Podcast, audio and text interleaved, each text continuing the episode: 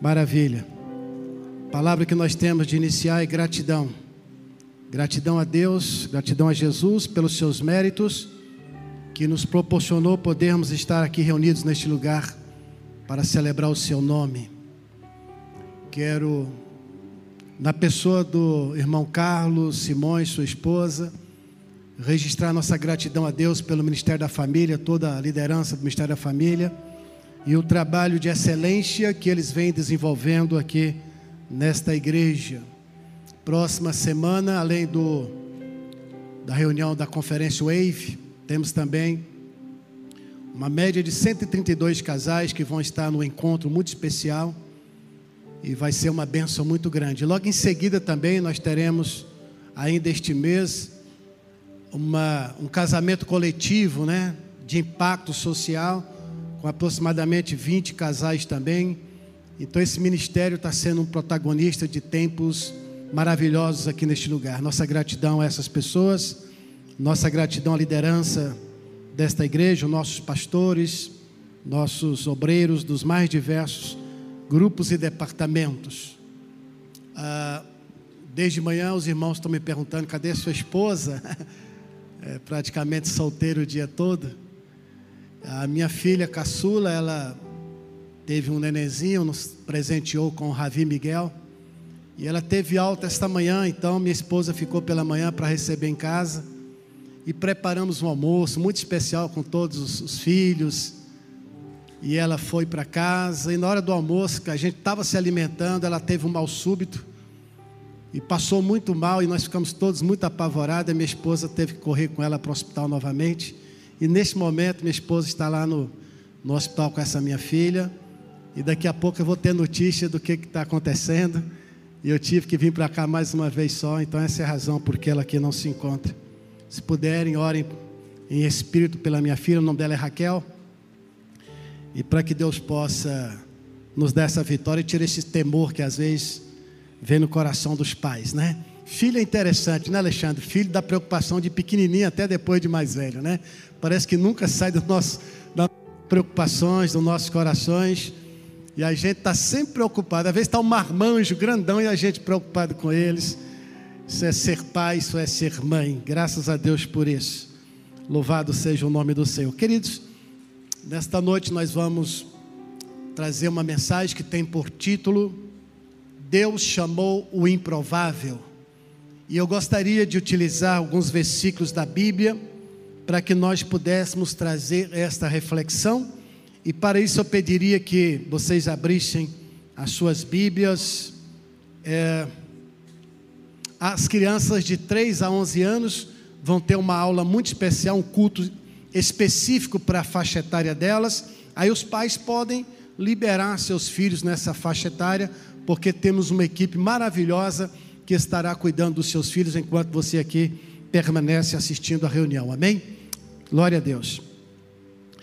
A, a passagem bíblica do Velho Testamento, 1 Samuel, capítulo 16, verso 1, depois verso 17, 18 e 19. Abra a sua Bíblia, vamos acompanhar. De repente temos um auxílio aqui do Data Show. Glória a Deus. Como diz aqui esse texto, vou ler com os irmãos ali, que é a mesma versão.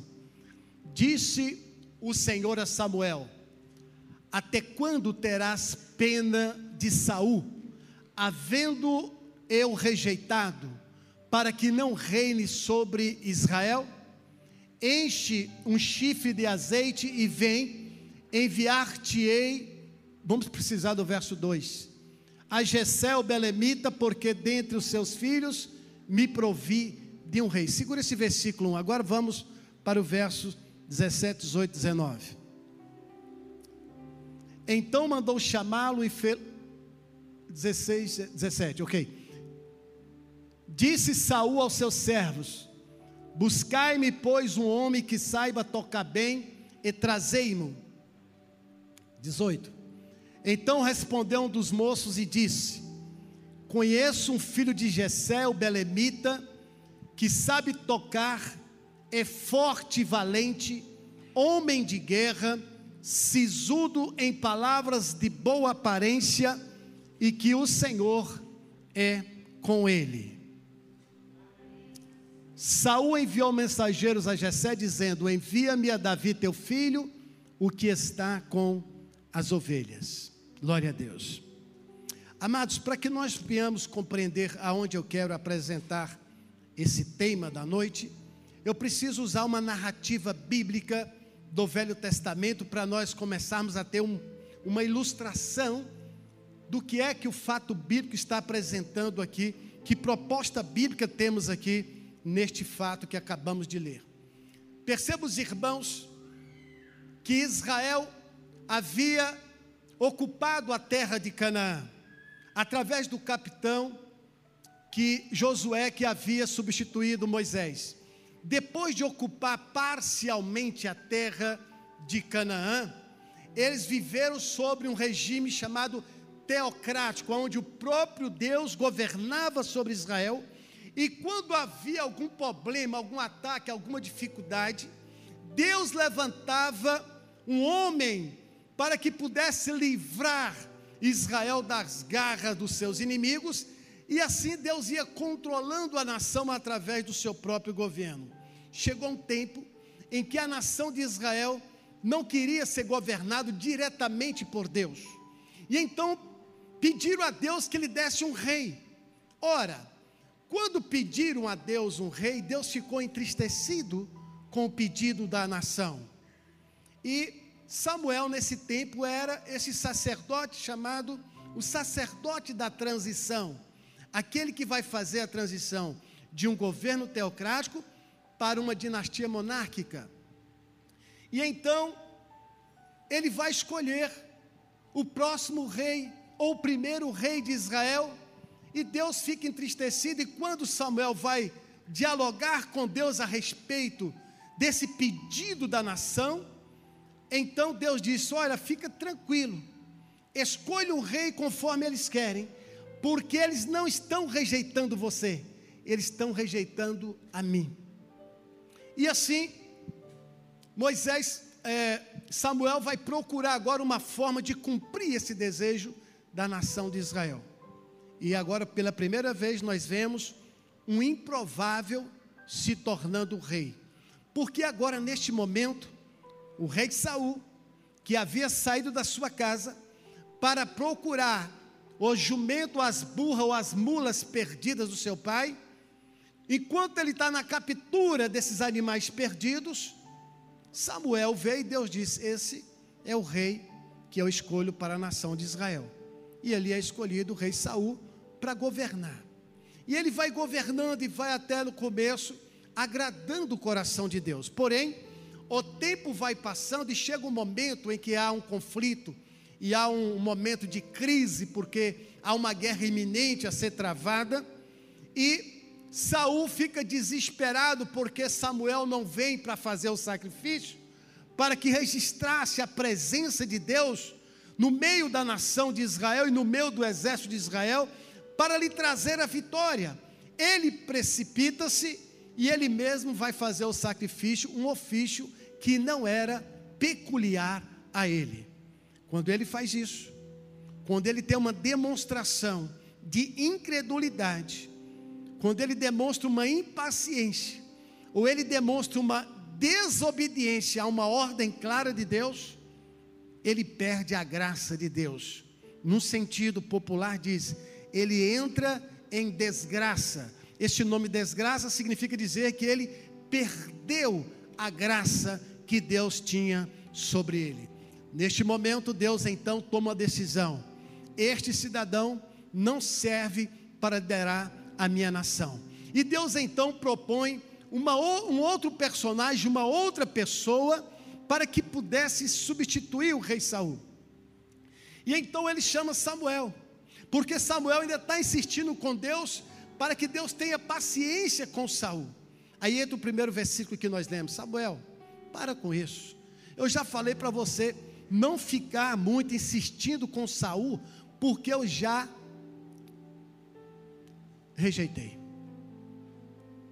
Eu não quero mais, porque eu já tenho uma outra proposta. Eu já tenho uma outra pessoa que eu escolhi para ser rei em Israel. Neste momento, Deus disse para ele: Você vai pegar o teu chifre, porque esse também era um, era um material que o, que o sacerdote ou profeta utilizava com azeite e carregava consigo para os exercícios sacerdotais e para alguns momentos específicos, principalmente das consagrações. E então ele diz: Você vai lá na casa de Gessé Belemita, porque eu me provi de um dos seus filhos para ser rei em Israel. Samuel fica preocupado. E por que fica preocupado? Ora, já temos um rei em Israel. Se eu sair para ir na casa de Jessé e consagrar um dos seus filhos como rei, eu vou ser visto como um traidor.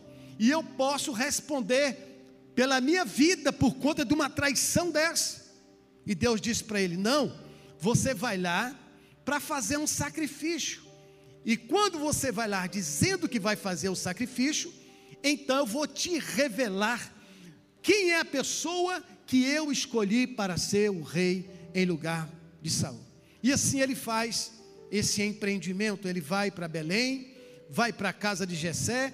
Quando ele chega na aldeia de Belém, os anciões já ficam preocupados porque ele tinha e prefigurava sobre si o papel de sacerdote, mas também de profeta. E os anciãos dizem: Você veio em paz? Sim, eu vim em paz. Fiquem tranquilos, não estou trazendo nenhum juízo de Deus sobre este lugar. Estou parafraseando o fato bíblico. E então ele chega na casa de Jessé e diz que quer fazer um sacrifício, entretanto precisa que os seus filhos estejam ali. O texto diz que Jessé apresenta sete filhos, porque há uma uma certa dificuldade em alguns biblistas em dizer: vem cá, Gessé tinha sete filhos ou oito filhos? Bom, nesse primeiro momento do texto diz que ele apresentou sete filhos e apresentou-os a Samuel. E à medida que foi apresentando os seus filhos, começando por Eliabe, homem forte, preparado para a guerra, parecia ser, à vista de Samuel, o personagem ideal para governar a nação de Israel. E quando ele disse, certamente é esse aqui que Deus escolheu, Deus disse para ele: não é esse. Manda o próximo. Aí vem Abinadab, e ele fala: deve ser esse. Cara alto, forte, bonito, bem preparado, certamente é esse. É esse Senhor não é este. Samuel, não é assim que funciona comigo. Você está vendo apenas a aparência, mas eu enxergo o coração. Ei, para mim e para você que aqui está, às vezes você faz um julgamento de alguém pela aparência, tanto de forma positiva quanto negativa. Às vezes você olha e não dá crédito pela pessoa por conta da sua aparência, mas porque você só está olhando o estereótipo a fachada externa. Quem conhece o interior é Deus. E existem pessoas que parecem ser muito humildes e pequenininhas diante do homem, mas que são grandes diante de Deus. E existem outros que aparentemente parecem ser tão importantes diante de Deus, que nós olhamos e dizemos: esse é um profeta, que grande sacerdote, que grande erudito, que grande pastor, que grande administrador. E Deus diz: Você está equivocado. Ele aparenta tudo isso, mas não é tudo isso que eu vejo nele. Porque aqui dentro eu estou vendo vaidade, jactância, orgulho e essas coisas não me agradam. Precisamos todos ser humildes na presença de Deus. Por último, apresenta Samar Inclusive, esses três cidadãos foram parte dos 300 guerreiros do irmão Davi posteriormente. Depois que Jessé apresenta os seus filhos, nenhum deles é escolhido, e então ele pergunta: Tem mais alguém? E Jessé, bom, tem esses aqui, mas eu tenho mais um filho. Ele não está aqui porque ele está cuidando das ovelhas. Dá a impressão de que tinha sete desocupados dentro de casa e apenas um trabalhando. Dá a impressão que Deus parece que não gosta de chamar preguiçosos ou ociosos. Sempre está chamando quem já está ocupado e muito ocupado. Isso acontece com você também? Você já percebeu isso? Estou tão ocupado, mas Deus colocou mais um ofício para mim fazer. Por que, que Ele não colocou A, B ou C que eu vejo que tem mais facilidade e mais tempo para fazer essas obras? E Deus falou não para ele e falou sim para você que já, já está com tanto serviço, com tanta coisa para cuidar. Parece que é um, é um princípio divino chamar pessoas assim. Agora escute os irmãos. Quando manda chamar o Davi que está cuidando das ovelhas, que não é um ofício fácil, cuidar de ovelhas naquele tempo era um ofício desgastante, porque ele ficava muito tempo fora de casa, tinha que ficar cuidando de todas as ovelhas, num lugar às vezes deserto, procurando águas tranquilas, procurando verduras na terra para que aqueles animais pudessem se alimentar tinha toda uma situação de isolamento e solidão, porque sempre estava sozinho, em um lugar ermo, praticamente desértico, e ali estava ele sozinho cuidando deste rebanho do seu pai. E manda chamar, porque se não vier, não haverá sacrifício.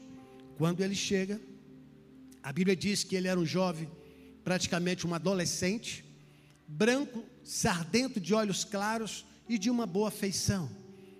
E quando então Samuel vê Davi, o Espírito Santo diz para Samuel: É este aqui que eu escolhi.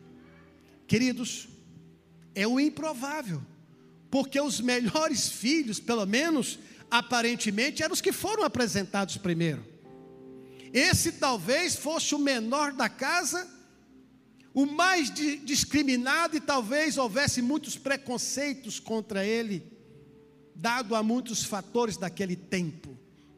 E lá estava aquele que ninguém dava muita coisa, inclusive botava para cuidar de ovelhas, exatamente para cumprir uma missão difícil e ruim, ou seja, o serviço ruim manda ele fazer.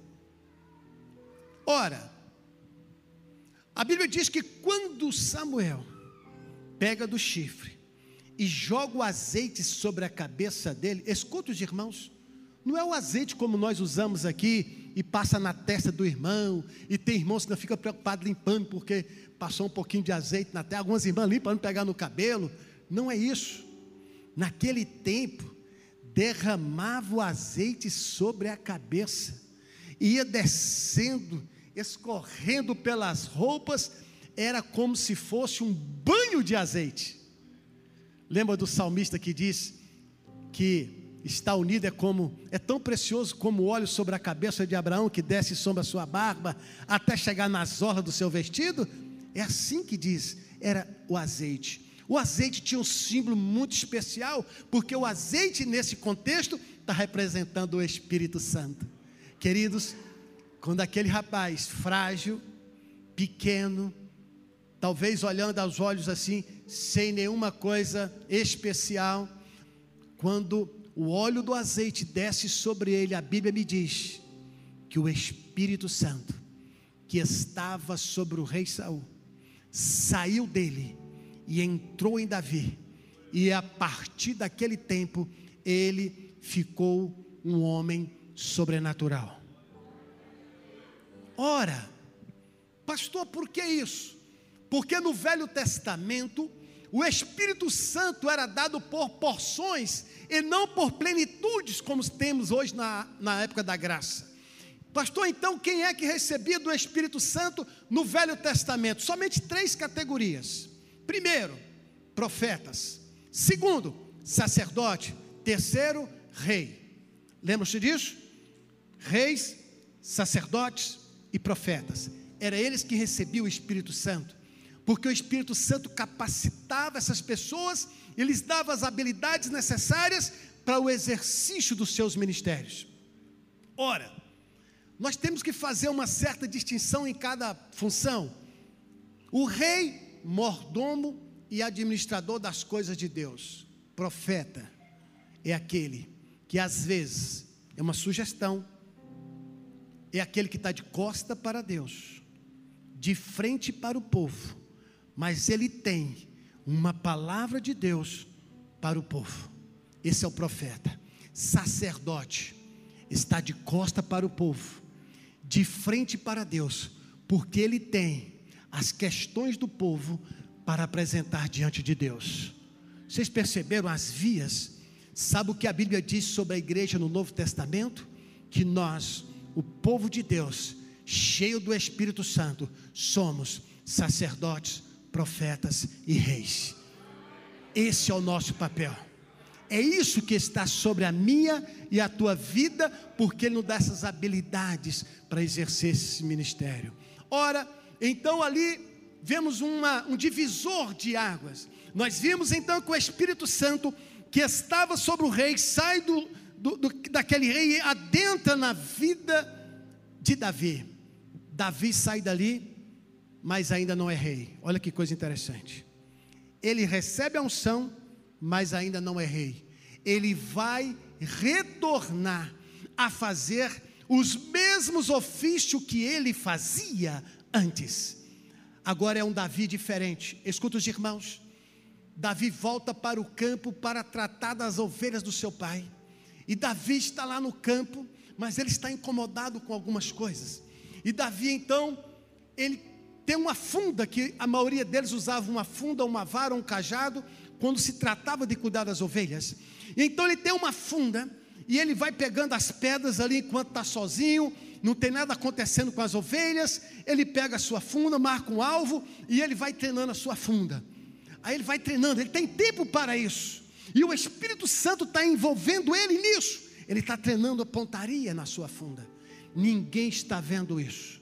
Um certo dia, estava ele sentado na pedra, tocando a sua harpa afinando a sua harpa, fazendo poesias. O Senhor é o meu pastor, e nada, nada, nada me faltará. Ele está sozinho, fazendo a poesia, louvando e celebrando a Deus com a sua harpa e fazendo músicas para Deus. Ele é autor de quase todos os hinos dos salmos. Ora, e enquanto ele está lá agora inspirado por Deus fazendo isso, quem aparece? Diz que aparece uma ursa e tenta roubar uma das ovelhas. Eu não sei vocês, aqui no Brasil praticamente a gente não encontra ursa, porque é originário mais da América do Norte, mas deve ser um bicho muito feroz. Porque ele fica em pé e ele ele fica em pé para criar o impacto daquelas pessoas, e ele tem garras fortes, dentes traçantes. Mas quando Davi viu aquela ursa tentando roubar uma ovelha, vocês acham que ele fugiu? Davi está com o Espírito de Deus. Quantos aqui tem o Espírito de Deus? Amados irmãos, quem tem o Espírito de Deus não é covarde e nem é medroso. Ele se encheu de coragem, partiu para cima daquela ursa e a matou. No outro momento, estando ele sozinho no deserto, cuidando das ovelhas de seu pai, talvez treinando pontaria, ou então sentado numa pedra em algum lugar, descansando e olhando as ovelhas, quem aparece? Um leão. Já viram o leão? Originário da África. Eu já vi lá no zoológico. Agora tem um aquário, né? Que eles ficam dentro de um aquário, um vidro. Um dia eu fui no zoológico e fiquei olhando a cara de um leão. Quando eu bati o olho no olho dele, arrupiei todinho, até o relógio arrupiou o cabelo. De medo. Um gato, ele só olhou para mim, eu arrupiei todinho de medo. Eu falei, meu Deus do céu. Só que o Davi não teve isso aqui de medo do leão. Quando ele viu o leão, ele cheio do Espírito Santo, de coragem, intrepidez e ousadia, ele partiu para cima daquele leão. Escuta os irmãos, fato bíblico, e o matou com as próprias mãos. Que poder é esse? Que autoridade é essa? aquela que é dada por Deus através do seu Santo Espírito, que faz o fraco ficar forte, que faz o medroso ficar corajoso. É isso que o Espírito faz. Quantos de vocês têm esse Espírito aqui nessa noite? Amados, esse Espírito que está em você é um Espírito que te faz um vencedor, um guerreiro formado e feito para lutar e para vencer. Não esqueça isso, não se acovarde e não tenha medo diante das dificuldades e das lutas que possam aparecer. Esse é um fato bíblico que aconteceu. ele não foi governar. Entretanto, Deus está ensinando Davi, aquele que ninguém está vendo, está no anonimato, mas Deus está ensinando ele várias artes para ser vencedor. Enquanto Deus está trabalhando com ele aqui no deserto, Deus também está lá no palácio. Lá no palácio, aquele rei que tinha o Espírito Santo, fora rejeitado por Deus, e o Espírito Santo não está mais nele, agora está em Davi, esse homem está sendo atormentado por um espírito diabólico. Ou seja, ele, está ele está oprimido, ou obsessivo, ou em certa depressão, porque tem um inimigo fustigando a sua alma. E ele só se acalenta, ele só se acalma quando ele ouve o toque da harpa. Nisso eu aprendo que a música é libertadora e traz descanso para a nossa alma. Música é benção. Por isso que nos cultos tem sempre um louvor, preparando o ambiente espiritual para que nós possamos ficar no clima de graça, de glória, para que a Shekinah de Deus desça sobre a igreja. E de repente pensar, o que, que vamos fazer agora? O homem está ficando doido, o homem está cheio de problema. O que, que vamos fazer? Uai, contrata um arpista profissional. Então vamos fazer um edital. Queremos contratar um funcionário para trabalhar no palácio para cumprir essa missão. E enquanto estão editando lá um ofício para se fazer um edital de convocação, de chamamento de um funcionário público para trabalhar no palácio, olha o que acontece: alguém do palácio, de alguma forma, ficou sabendo dos méritos de Davi. Olha como Deus trabalha, gente. Sabe o que ele diz? Eu conheço um filho de Jessé, o Belemita. Aí ele vai dizer algumas características que eu fiquei pensando depois, como é que ele soube disso? Parece-me que aquilo que Davi fez em oculto chegou ao conhecimento de alguém e foi na boca pequena, falando um para o outro, falando um para o outro, de forma que chegou a informação no palácio. E esse, esse rapaz, que era do palácio, disse o seguinte: Conheço um, filho de Jessé, lá de Belém. Aí ele vai dizer: toca a harpa muito bem. Vai dizer mais: é um guerreiro valente, ainda que Davi não tinha se despontado como soldado nenhum mas talvez esse guerreiro valente e corajoso deve ser pela notícia que ele matou a ursa e o leão.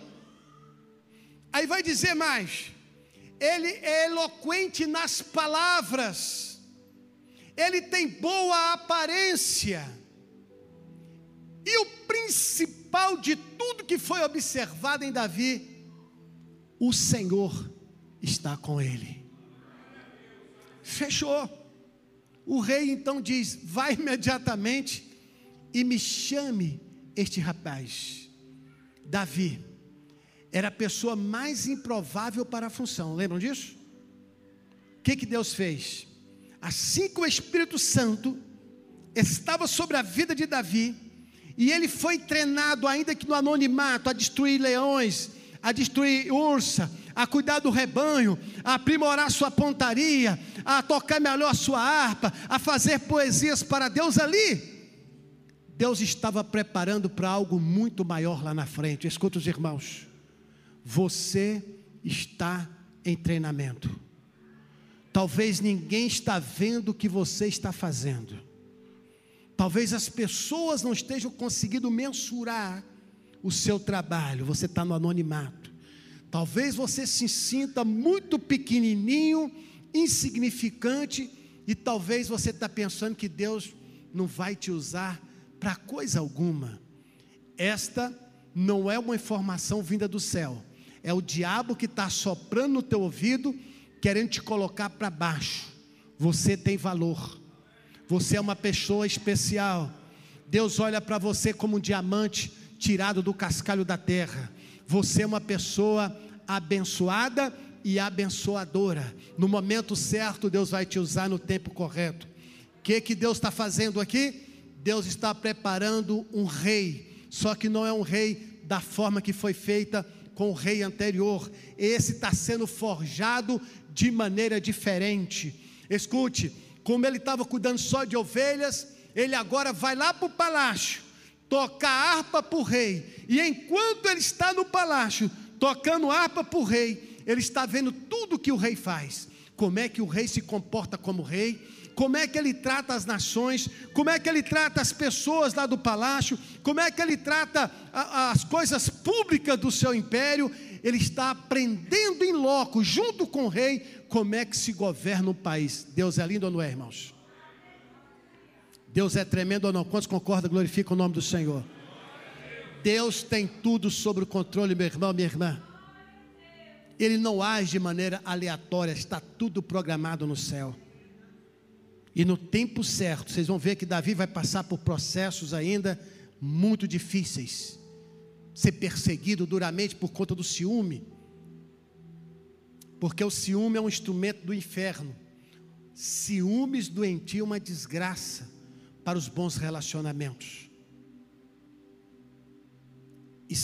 E esse rei anterior morria de ciúmes de Davi, porque nos primeiros combates que Davi fez, as mulheres cantavam.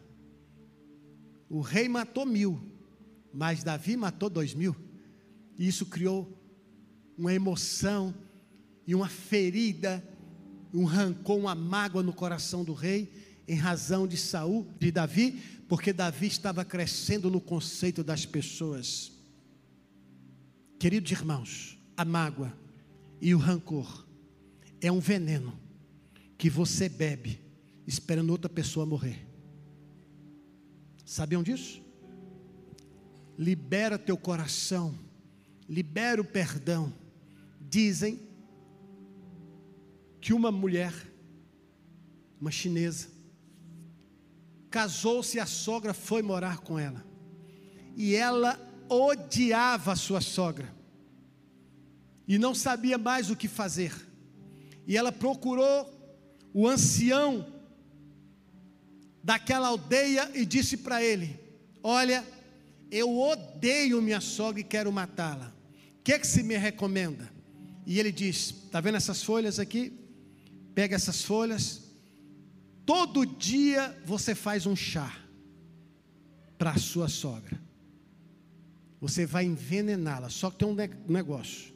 Você tem que mudar para ninguém desconfiar. Você vai botar o chá para envenenar mas você vai passar a tratá-la com toda urbanidade, com todo respeito e com palavras de carinho. E ela foi animada nesse propósito. Levou as folhas, fazia o chá, dava para a sogra e começou a tratar a sogra da forma que o ancião pediu que ela tratasse. E ela foi tratando bem a sogra. Passado alguns dias, de tanto tratar bem a sogra, ficou apaixonada pela sogra, no sentido assim, ficou achando a sogra maravilhosa. A sogra era, era uma pessoa muito bacana, muito legal.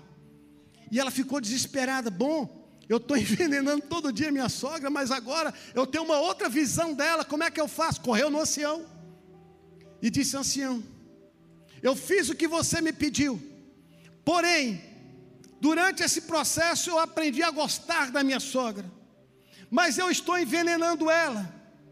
E agora eu queria que você me desse um remédio que fosse um antídoto para ela não morrer, que eu não quero mais que ela morra. E o ancião disse para ela: Minha querida, na verdade, o veneno estava no seu coração. Era a forma que você via e agia contra a sua sogra. Essa folha é uma folha de chá que vai deixá-la muito mais saudável. Ela não vai morrer por conta do chá. Era o veneno que estava no seu coração. A gente aprende isso, irmãos, porque nós temos uma mania de julgar as pessoas, muitas das vezes, pelo que o outro diz. Um, alguém chega para você e fala assim: Eu não gosto do Jonas, porque o Jonas vezes teve algum atrito, eu não gosto do Jonas. Aí você não conhece o Jonas. Aí você fala assim: Eu também agora não estou gostando dele, não. Você não gosta. Você já olha o Jonas com um olhar diferente. Porque alguém disse que ele não serve, porque ele é emprestável, porque ele tem um defeito ou outro. Mas depois que você vai conversar com a pessoa, começa a ter um relacionamento pacífico, de paz, construindo pontes, bom relacionamento, saudável, você vai ver que ele é uma pessoa maravilhosa. Aí, você vai dizer, houve uma, algum equívoco. Me disseram algo sobre essa pessoa, mas eu percebo que ele é diferente. Precisa ter essa experiência. Na igreja, principalmente, nós temos muitas essas questões. Precisamos valorizar o outro, porque todos nós somos preciosidades de Jesus. E Deus vai usar-nos na sua obra, cada um na vocação que Ele chamou. Cada um. Você não precisa querer ser uma coisa que Deus não te chamou, inclusive no reino de Deus. Quem quer certos postos não ganha. Deus chama é quem não quer porque Deus usa sempre o improvável. Aquele que parece que não vai dar conta, aquele que parece que não é o certo, é aquele que Deus quer usar. Você sabe de uma coisa que acontece na nossa igreja? Nós não damos credencial para uma pessoa ser pastor. Ele é pastor e nós só o reconhecemos. É assim que deve funcionar. É assim que precisa funcionar. E eu encerro então com uma outra ilustração sobre a importância que você tem para Deus. Um rapazinho de uma cidade bem pequena estava aborrecido porque disse que era discriminado, havia muito preconceito contra ele e ninguém gostava dele. E ele vivia triste por conta disso. E ele procurou o ancião da sua aldeia, da sua, da sua cidade, sempre tem isso nesses mundos do Oriente.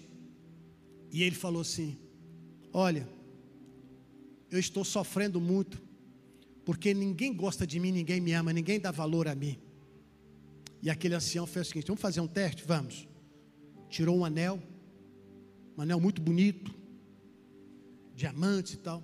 Está vendo esse anel aqui? Estou. Você vai lá na feira e oferece para ver quanto vão pagar nele. Tem um problema. Oferece, mas não vende. Não importa o preço que oferecerem, não vende só vai para saber que valor as pessoas vão dar nesse anel. E ele correu, foi na feira, ofereceu para um, ah, eu dou 100 reais, ah, eu dou 200 reais, e você que eu dou 150, eu dou 300 e tal. E ele voltou, olha, eu fui lá na feira oferecer aquele anel, e o melhor preço que eu encontrei foi 600 reais nele. Só isso, só. Tudo bem. Está vendo esse anel? Você vai pegar, vai lá no centro, lá no Ourives, e você vai entregar para o Ourives esse anel, e vai perguntar quanto vale. Entretanto, independente do preço que ele te oferecer, não vende esse anel. E aquele rapaz foi, correu no Ourives, mostrou o anel e falou: Quanto custa esse anel? O cara botou aquele negócio aqui no olho, ficou olhando, olhando. É, rapaz, é um anel muito raro. É um anel muito especial. E o rapaz falou: quanto ele vale? Olha, ele deve valer mais de um milhão. Mas eu estou disposto a te dar 800 mil dele. Quer vender? Ele ficou com um olhão desse tamanho, ficou muito feliz. Como é que pode? Ali na feira, o máximo que eu encontrei foi 600 reais. Aqui o cara disse que vale mais de um milhão, ainda está me oferecendo 800 mil. Mas o rapaz disse que não era para vender, mas ele já ficou feliz. Aí ele correu lá no ancião e falou assim: Olha, o pessoal da feira só ofereceu 600, mas o Ourives diz que vale mais de um milhão e ainda oferece 800 mil em dinheiro. O que, que você vai fazer? Vai vender? E ele falou assim: Não, esse anel não vou vender. Essa é uma lição para você. O pessoal da feira não entende nada de diamante nem de ouro, por isso não te dão valor. Mas o Orives, que entende de diamante e entende de ouro, ele sabe o valor que tem um diamante. Ei, os homens podem não compreender o seu valor, mas aquele que te tirou, aquele que te salvou, Jesus Cristo, Senhor, ele conhece o teu valor. Aplauda o Senhor.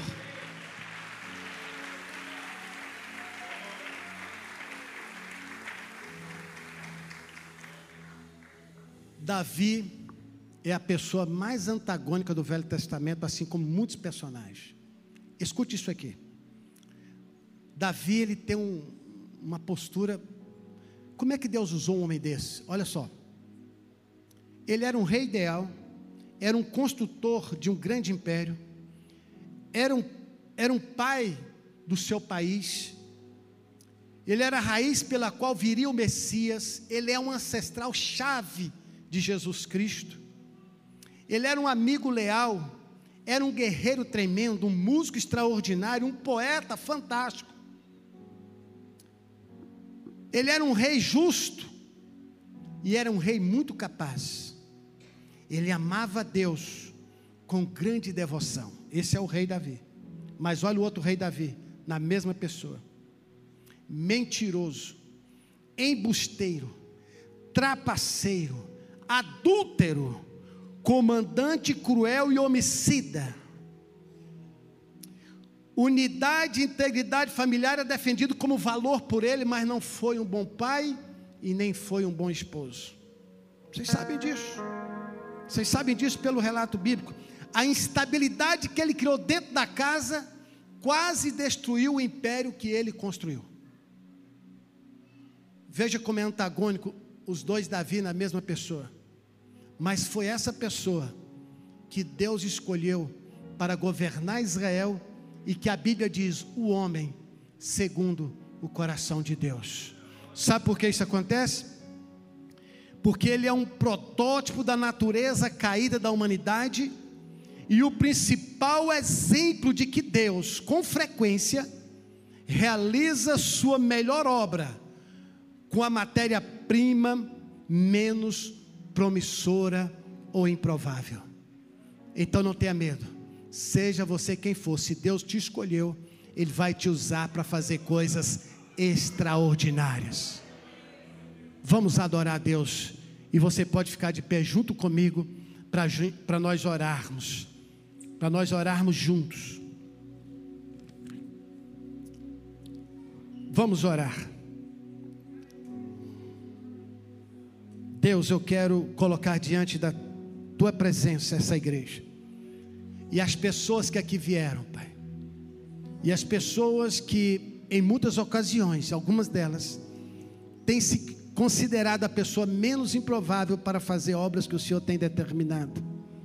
Alguns têm entrado em conflito pessoal e até espiritual, porque o Senhor tem dado atividades e tarefas que eles pensam que estão além das suas forças, além das suas habilidades pessoais e das suas capacidades psicoemocionais. Mas eu aprendo com o Senhor pela vida de Davi e dos mais personagens da Bíblia, que quando o Senhor usa uma pessoa, que pensa e que entende que não é capaz, que é pequeno, que é insignificante, e o Senhor usa essa pessoa para fazer coisas grandes, é exatamente para que o louvor e a honra e a glória não seja do homem ou vaso de barro, mas seja do Senhor, que tem todo o poder, toda a glória, e é o Senhor quem usa-nos como um instrumento nas tuas mãos para marcar geração e para fazer a diferença na história. Aqui estamos nós diante de ti.